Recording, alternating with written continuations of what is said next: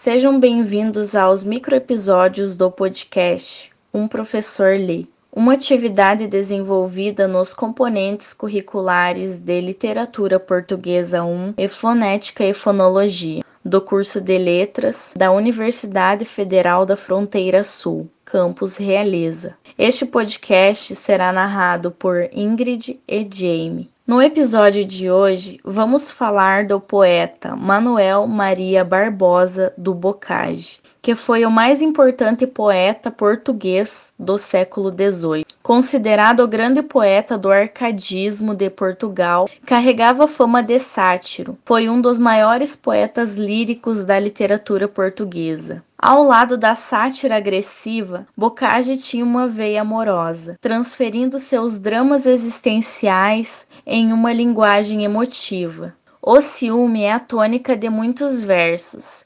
refletindo sua insegurança ao objeto amado. A métrica, a construção do poema e a seleção vocabular colocam os sonetos de Bocage como verdadeiras obras-primas.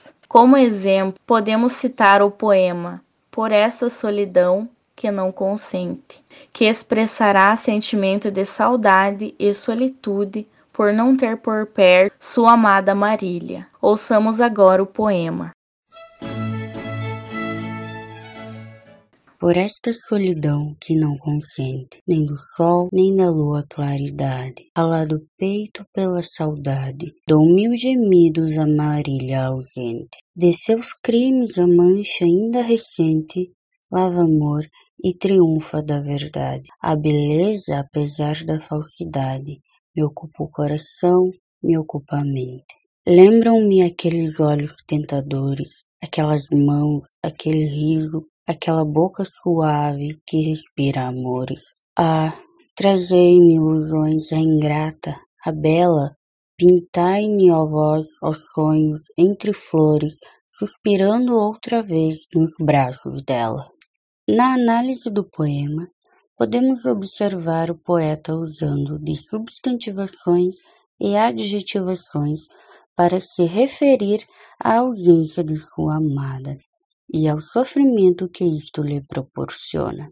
Um ponto importante que se deve notar é o abuso de tais recursos gramaticais para referir-se a Marília, a musa do poema. Palavras não são suficientemente fortes. É necessário afirmar, reforçar, como no trecho. Ah, trazei-me ilusões, a ingrata, a bela. Percebe-se nesse soneto traços típicos do autor, que tem como característica marcante um estilo pré-romântico, apresentando essa escrita transgressora, emotiva, que busca a liberdade, que canta e enaltece o amor saudoso, por vezes um amor que nem mesmo existiu, mas que passa a ser real e doloroso quando trazido à vida nos versos. O mesmo passa com a musa, tão perfeita e bela, sempre distante do poeta, por tamanha nobreza posta a tal figura. Com isto nos despedimos. Agradecemos e esperamos que tenham gostado. Escutem os outros podcasts da nossa turma sobre os poetas portugueses no site umprofessorle.com.br e também disponíveis nas plataformas de áudio.